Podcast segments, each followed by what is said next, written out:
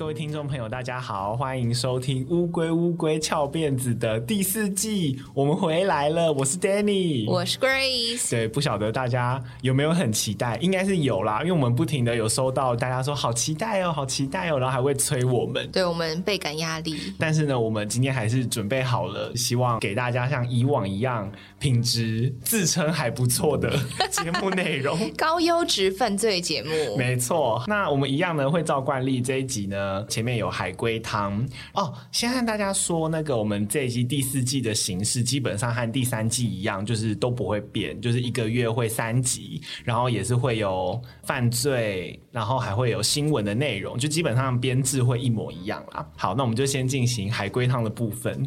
很久没猜了，你有没有很紧张？我就是现在脑袋一片空白，而且今天这个题目我自己还蛮喜欢的。哦，那我先给你一点小提示好了，就是它有一点灵异成分。好的，那我出题喽。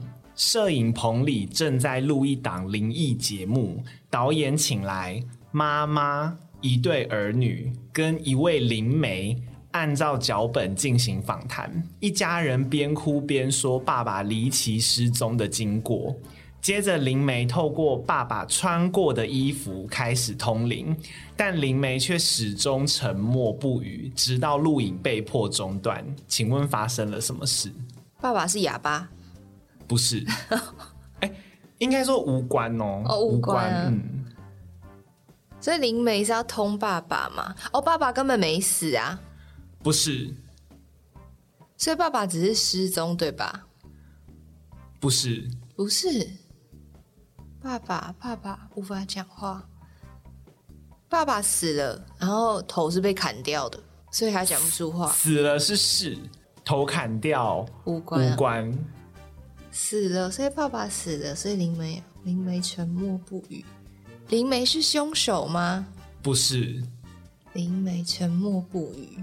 嗯，还是这个灵媒是神棍呢？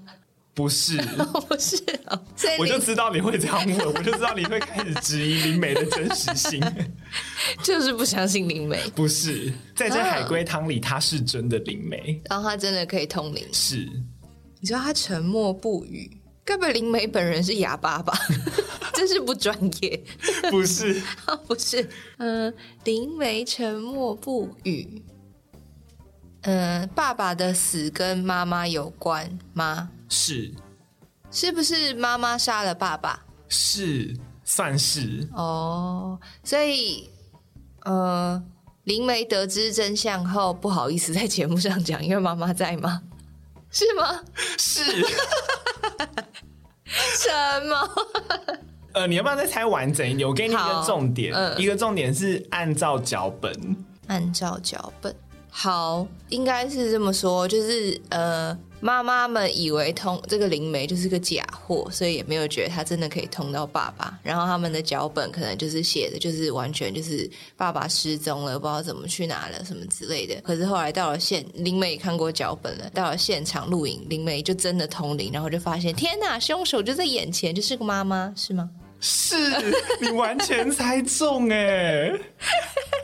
哇，好，我要先我要先那个讲一下正解。然后汤底呢，就是其实是妈妈和儿女联手把爸爸杀了，再捏造出爸爸离奇失踪的故事。他们不相信灵媒是真的能通灵，于是答应上节目，却没想到灵媒真的和冤死的爸爸交谈，得知真相，却犹豫该不该把事实在节目中说出来，突破脚本限制，所以只好沉默不语。而且灵媒说出来，可能人家不相信之外，妈妈还会把他灭口。对，就是他可能会有生命危险，额外的啊，汤这不包含汤底，但是有可能，好不好？哎、欸，你完全功力是这题太简单，还是你功力没有减退啊？我觉得应该是这题偏简单呢。我觉得也有可能这题偏向跟我的逻辑思考比较接近，就是我这种跳跃性思考。因为我那时候想说啊，这题和通灵有关，应该会就是它没有什么固定逻辑答案，哦，所以它就是可能比较 open 一点。因为我本本人就是没有什么逻辑，所以 所以可能我一下就猜到了。好好，这是我们第一集的海龟汤。那今天呢，就是因应这个海龟汤的内容呢，我找了两个和附身有关的故事。那在进入附身这个主题之前呢、就是我想要和大家聊一下我们之前去看试映会的那个 心得。如果说有在发了我们 IG 的人，应该会知道，就我们有受邀去看那个咒的试映会，因为我们看完当下其实就是有点不太敢。捧太高，所以我们就是评论写的很含蓄，然后就后来完全发现我们是反指标哎。对，就是我们看完其实真的觉得还好，结果大家都狂推、暴推、猛推，对，真的是暴推猛推，每个人都说一定要看，一定要看，然后连那个手势，就是呃，它已经上映了，应该可以小爆雷吧？应该可以吧？好，因为他在讲和宗教仪式有关，所以就有一个招牌手势。一堆人在比那个手势，没错，还有讲那个咒语，然后我想说，天哪，我们我们完全不符合大众口味吗？而且我们在观影的过程中啊，就是我们两个可能是全场唯一一度笑出来的人，就是里面某些片段，我们两个人很有默契的就相视而笑，然后我们也不知道为什么，而且其中有一段我大笑，而且整场只有我一个人在笑。我这样哈哈哈那样笑，然后丹尼就一脸很惶恐的转过来看我。我想说现在是怎样？然后其实我自己心里，他自己心里觉得很好笑，但是他可能忍住了，因为我你知道我白目到我以为那段是大家都会笑。我也是，我也是。那我就直接大爆笑，然后我想说，啊，好尴尬哦。好啦，应该可以直接和大家讲，因为这段其实有剪成预告片。哦，对对对，就是在 YouTube 上面，如果搜寻咒的预告的话，可以看到一个阿嬷，就是拿了那个吹玻璃的杆子，然后做了一些奇怪的事情，然后我们就直接笑出来，对，直接大爆笑。然后我还转过去跟他说：“哎、欸，阿嬷生喉咙。”而且那个 YouTube 的预告下面还有人回说：“我以为是迷因。”对，对我真的笑到不行。但是总之呢，我觉得这部片还是有呃很多突破的地方。就虽然说，因为我们两个可能真的看过比一般人还要多很多的恐怖片或鬼片或惊悚片啦，所以我们就会觉得这个剧情上可能你大概都猜得到。但是我觉得它的拍摄手法，然后还有营造出的那个气氛，我觉得都还是很好的。确实算是台湾第一部啦，就是这个样子跟氛围的鬼片，就是我觉得它气氛营造的成功度，我觉得确实可以算是台湾第一。嗯，就是。前几的我觉得都对，因为大部分的台湾鬼片我基本上是从头笑到尾，但是这一部就是只有某些地方我觉得不合理的地方，我有小笑一下，所以我就觉得它已经有渐渐在突破台湾鬼片的一个瓶颈，而且它的音效很猛。哦，对对对对，对，它的音效真的有恐怖，它其实没有很多那种。什么尖叫啊，或者那种很激昂的声音，可是它会有一些那种风吹草动，会让你觉得很焦虑。还有它那个咒语啊，还有它那个背景，就是它只要有咒语或是很奇怪的事情出现的时候，都会有一个音效出现。哦，对对对对，那个音效让人还蛮毛骨悚然的。嗯，所以我觉得大家还是可以进戏院去体验一下这种悚然的感觉。简单的分享一下心得啦，那我们就先休息一下，回来呢，我们就会来和大家分享这两个。和附身有关的，其实我不太知道该怎么分类。我可以先讲完这两个事件之后，然后再让 Grace 来听听你觉得应该怎么分。因为我那时候有想说是要分真实案件吗？还是历史案件？还是乡野怪谈？就我有点分不太出来。好，那我们就先休息一下。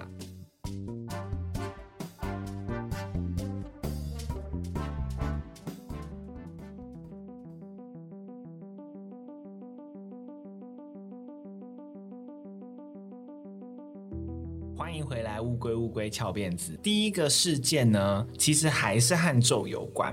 因为如果大家上网去搜搜寻那个咒的相关资料的话，可以知道咒它其实是有改编一个真实事件，是发生在高雄那边的。呃，我后来仔细去细查之后，发现我觉得这个命案还蛮值得和大家分享，因为它的过程的确有很多很离奇的地方。好，那这个事件呢，是发生在二零零五年，在高雄的鼓山区有一。对，吴姓夫妻，他们住在一个透天厝里面，然后他们有四个小孩，有三女一男，然后小孩当时都已经二十多岁了，就是那种已经有在正常上班的年纪，就有做印刷啊、护理师或者是在餐饮业。突然呢，二零零五年的某天，小女儿。突然就起鸡，就开始哦，然后就开始说自己他被三太子附身了。他就说，在台北工作的大姐有生命危险，一定要在当年的二月二十八号之前回家，不然的话可能会出一些事情。你说二二八连假之前回家？对，之前对对对对对，就是连假要到啦，请回家。确定这不是妈妈情绪勒索吗？我刚才想说，是不是心事要小孩回家的手法？就是说，哎、欸，大女儿说你会有危险，赶快回来。因为现在不是很多北漂的青年都不爱回家。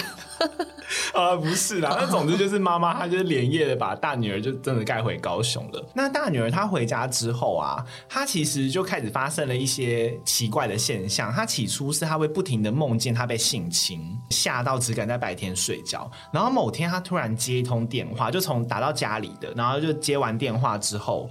他就开始也跟着起乩，然后这次不是三太子哦，跟小女儿不一样，他是观世音菩萨附身，他就开始自残，然后殴打自己。然后因为吴家全家人就其实都很迷信，所以他们就赶快带着大女儿去做那种禅修啊，然后还有到那种神坛或是庙去收经，但是情况都没有好转。紧接着家人陆陆续续也一个一个开始起乩，然后他们呢分别是被玉皇大帝啊、王母娘娘啊、七仙女的神明附身，就是他们每个人像通灵王一样，后面有一个不同的神识被附身，而且他们附身之后。家人之间会开始不停的有互殴的状况哦，就他们这真的是神仙打架，你知道吗？或者是自残？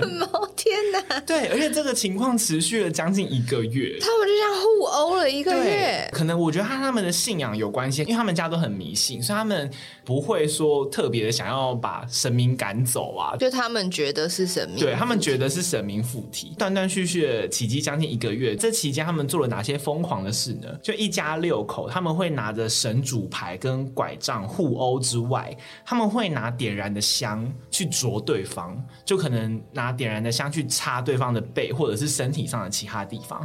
而且呢，他们就是深信不疑，他们只要靠撒盐或是撒米，然后还有比较后面比较恶心，就是他们会互相喂彼此的排泄物，包含尿液跟粪便，然后还有涂抹在身上等等，都可以驱邪。这段期间呢，他们完全没有吃东西，就是没有正常进食，他们饿了就是吃排泄物为生，长达二十多天。然后邻居呢也很常看到吴家人他们在门口门外面啦，就是会突然起乩，然后就是会神志不清的胡言乱语。结果呢，这段期间因为起初这个事主让大家陆续起乩，他们就觉得是大姐，所以呢，吴家的子女呢，他们就会以殴打的方式就帮大姐驱鬼，不是撒豆子，就是真的是用肉体斗殴那种的驱鬼。然后一直到二零零五年的四月九号晚上。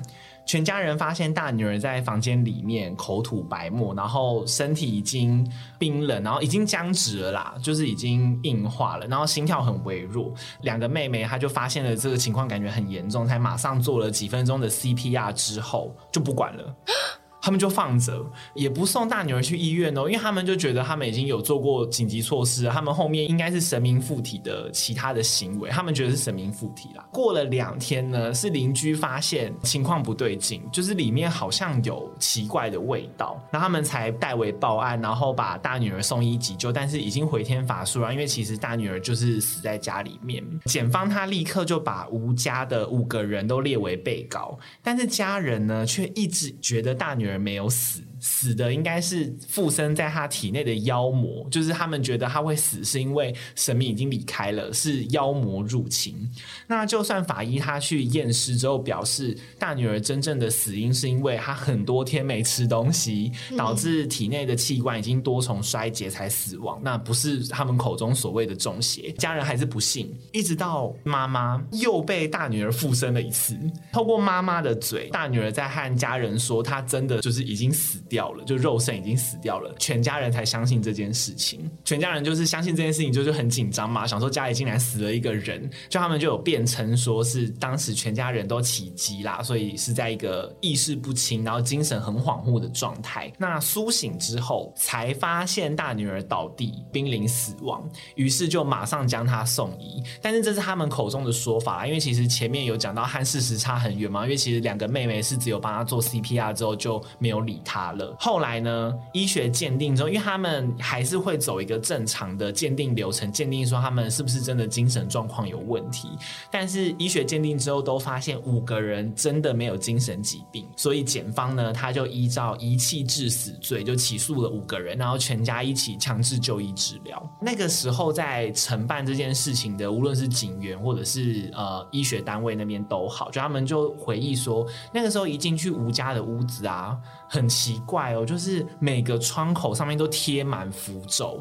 呃，我是没有找到照片啊，但是新闻稿是这样形容的，就他说都贴满符咒，然后都会晒着一排黑色的衣物。当时啊，就是吴家原本有供奉那种呃三太子之类的小神像或小佛像，直到后来他们好像去了某个神坛拜拜，对方就和他说：“哎，你的家里好像有一些不干净的东西。”那吴家呢，他就是有请法师来去驱赶。可是都没有成功。自从那次没有成功之后，他们就觉得可能是冒犯到了那个不干净的东西，所以他们后面就开始有被附身的情况，然后直到大女儿就是死亡。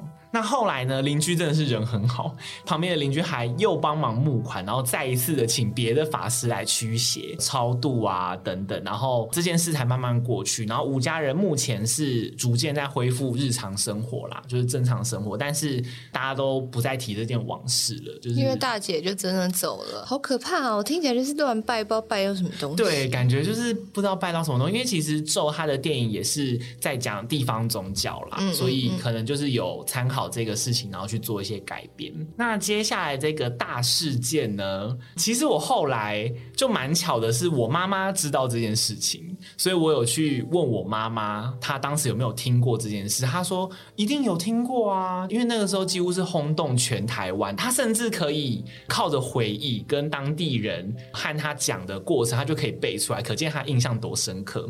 这个事件就是朱秀华事件，你有听过吗？没有哎、欸。好，那这个事情呢，是发生在一九五九年，就是在当时的还有那种省级情节的时候啦，就在云林麦寮那边有一位本省籍的妇女，她叫做林网瑶。如果大家去查资料的话，应该会查到吴林网瑶，因为她有冠夫姓，但是我后面就是全部都简称她叫林网瑶。那她是只会说台语的本省籍妇女，她当时三十七岁，她不识字，而且她身体从小就不好，所以她蛮常生病的。然后他同时呢，精通厨艺，就是很会下厨，就是那种平常可能就会杀鸡呀、那种对他来说都是很简单的事情。但是他之后却突然生了一场大病，当时已经虚弱到家人已经在准备后事哦，就是已经认定他可能会度不过这一次，就已经在准备后事了。但是没想到弥留二十几天之后，他却突然奇迹似的好转，然后醒来之后。最妙的来了，就是林罔腰，他整个性情一百八十度大转变，他连身体都突然变得很好，他开始可以做粗重的工作，就是那种搬木头啊，因为她的老公是做建材行的，所以有的时候可能要搬一些重物，她都可以搬哦，这些都是在她生病之前都没有办法做到的事情，而且他开始只吃素。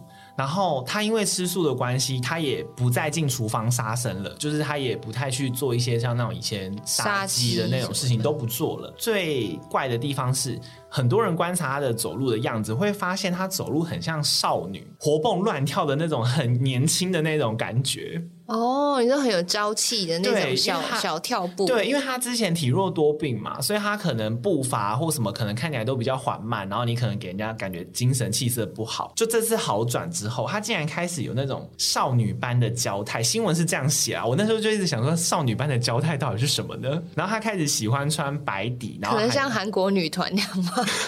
比如说看这样咻咻，对对咻咻，他走路走一走还可以转一圈那种。好，那他就是开始喜欢穿白底，然后会带着斑点的上衣，而且他过去都只穿裙子哦，就是很传统的那种女生。他变成开始喜欢穿裤子。然后还有，他开始能识字了，能够除了说闽南语之外，他也可以说国语。然后从他们那边地方的那种，他们叫海口腔啦，就他的腔调突然变成很重的厦门腔。厦门腔在哪里？厦门腔在金门那一边。除此之外，他还懂会计，还会记账，就是他感觉整个智力突然瞬间提升那种感觉。而且他还要求在家中要供奉观音跟地藏菩萨的画像。那这是为什么呢？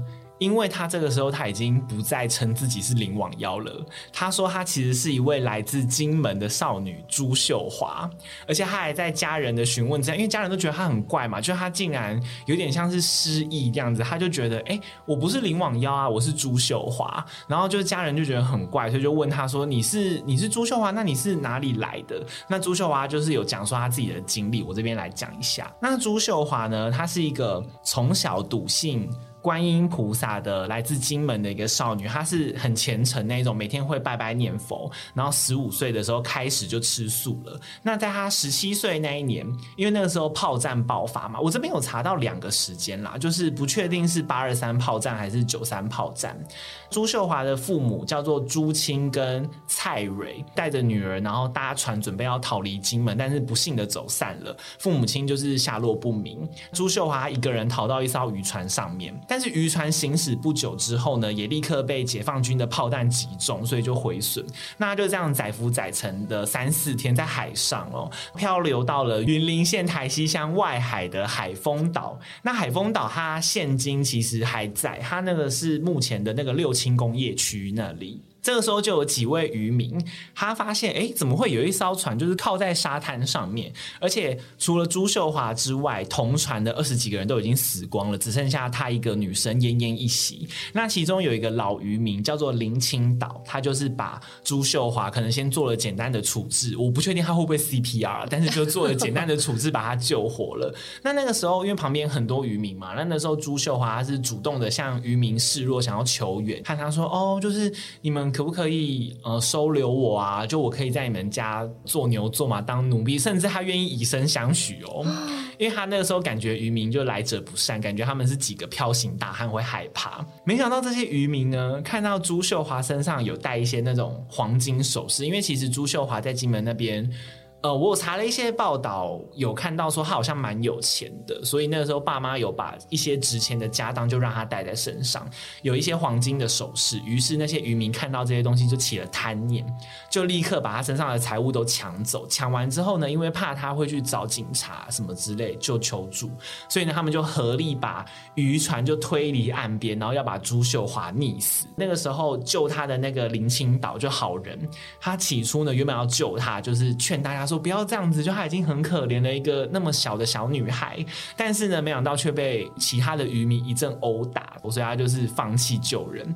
朱秀华后来就死在海上。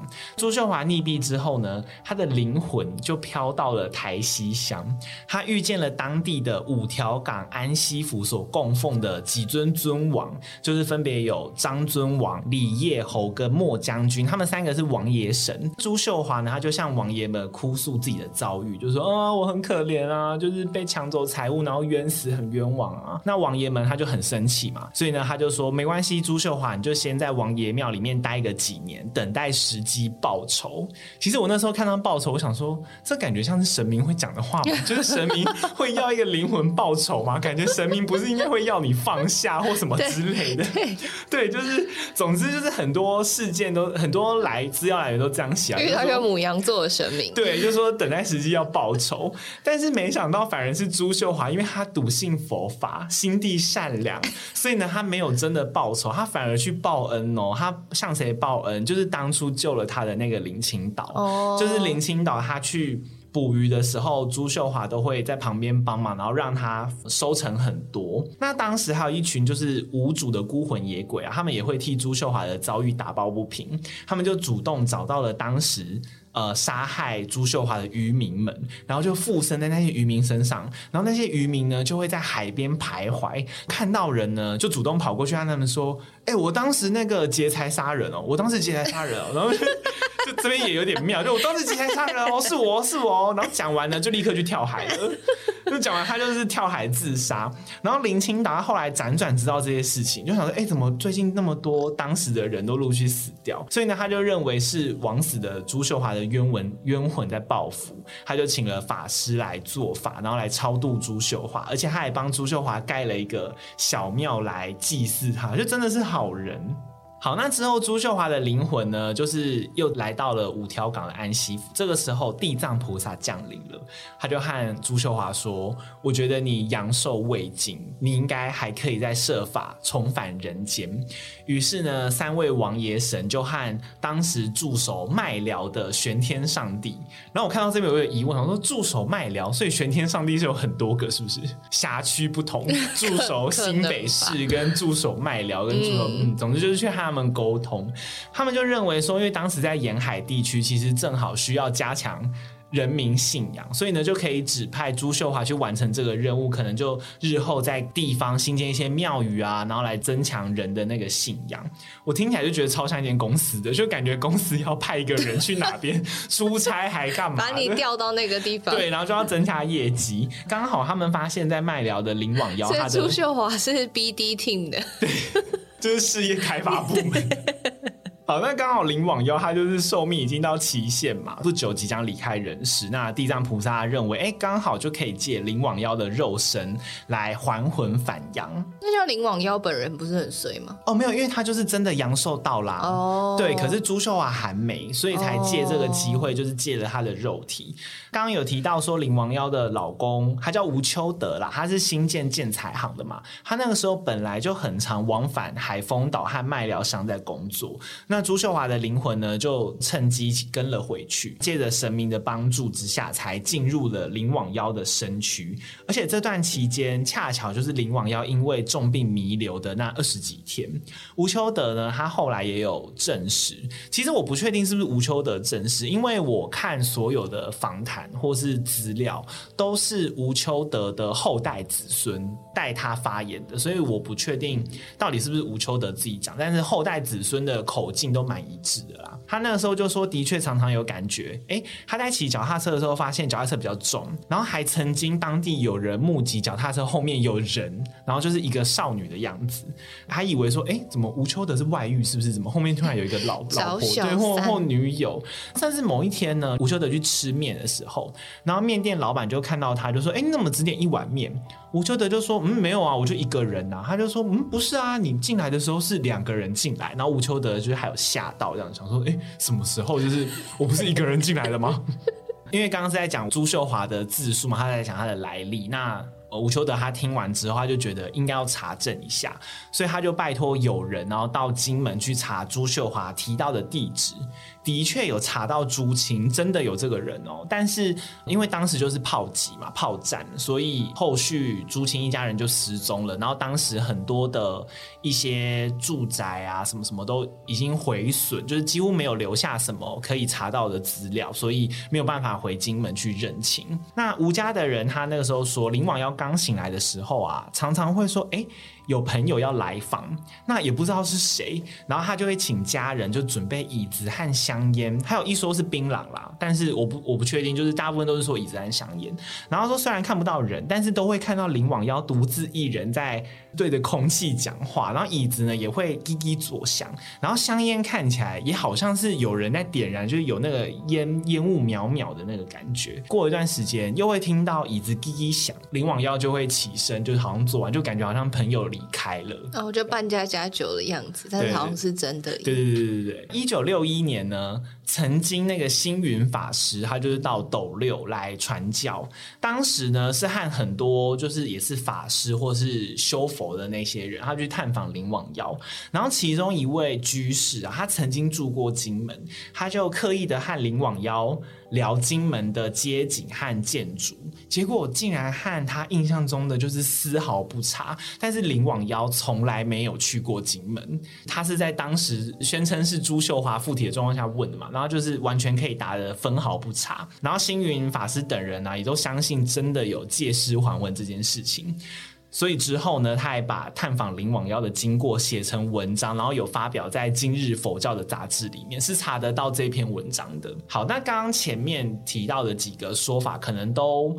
还是会存在一些争议，就是因为都是人家口耳相传嘛。我们科学的要来了，我们要秉持着科学的精神，进入就是医学实证的部分。一九六二年呢，当时的八一五医院，那现在是成大医院的斗六分院啊，那个院长叫做刘海波。因为这件事情其实慢慢的在。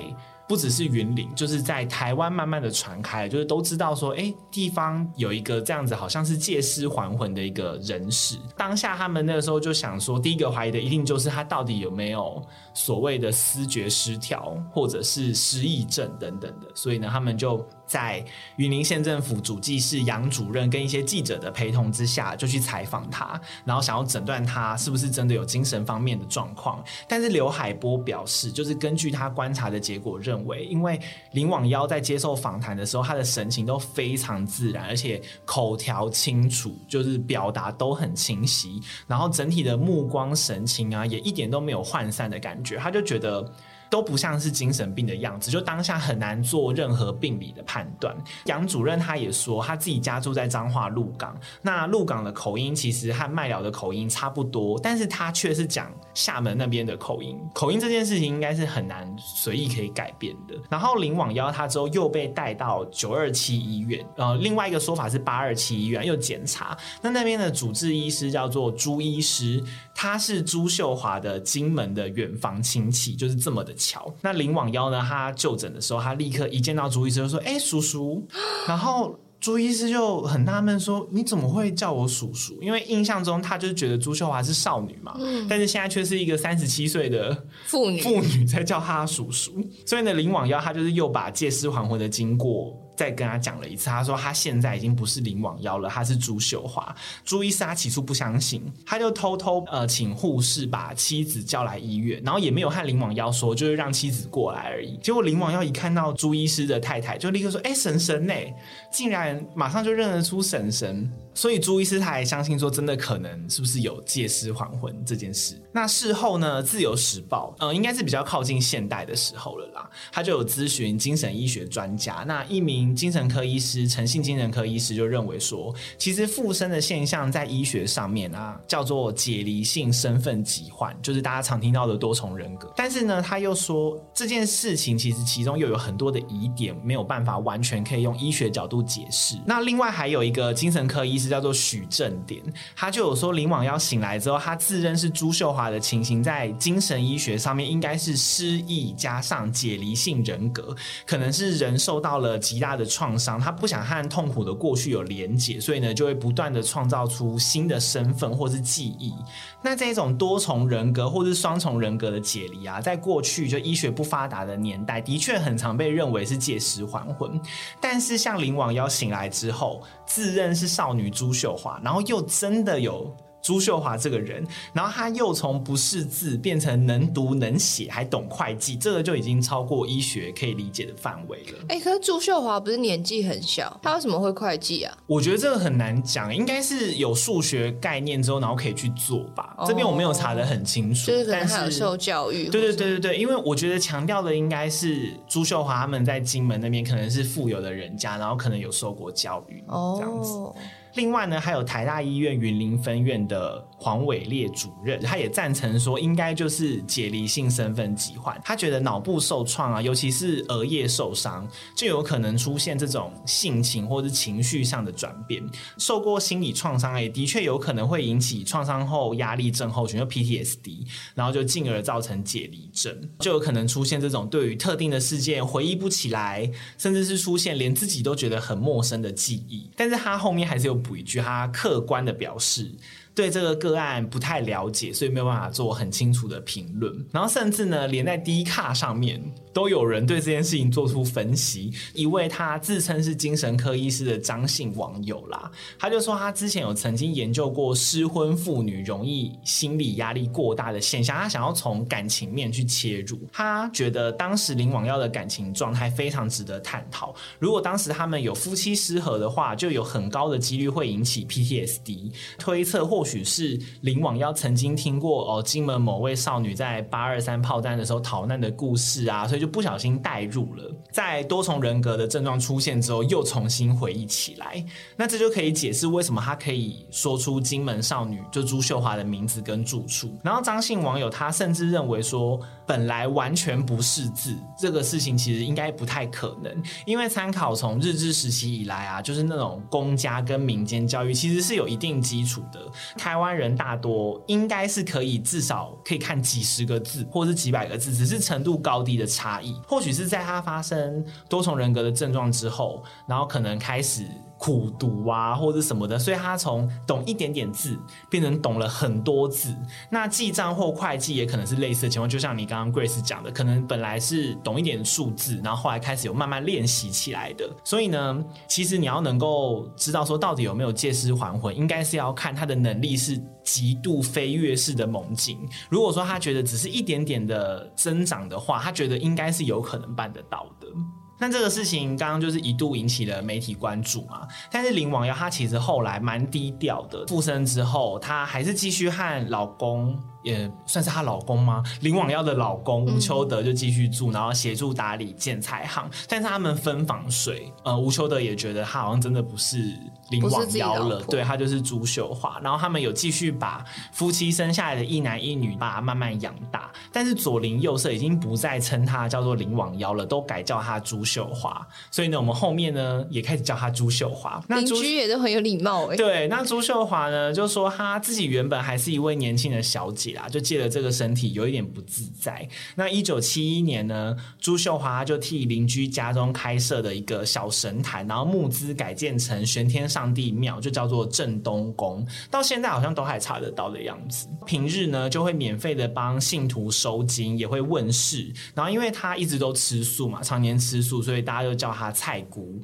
而且，嗯、这个有一点偏传闻了啦，就是说他好像能够未卜先知。就有一点神通，嗯，但是这方面我找到的事例案例非常少，所以大家有兴趣可以再自己去查。一九七五年呢，有一名自称是朱秀华邻居在金门开一家菜刀行的女老板表示，就是事后可能有媒体去找她，然后就说哦，那个朱秀华的爸爸朱清啊，就是有外地口音，然后他是在警察局当工友。妈妈蔡蕊呢，她是叫做来发，她其实是蔡家的养女，平常呢会在土地公庙前摆摊啊，做玩具零食啊，就那种戳戳乐的那种小生意。但是后来也都是真的下落不明了，所以就是有点间接证实说，好像真的是有朱清跟蔡蕊这两个人。当时的摆摊处啊，现在变成一家咖啡厅。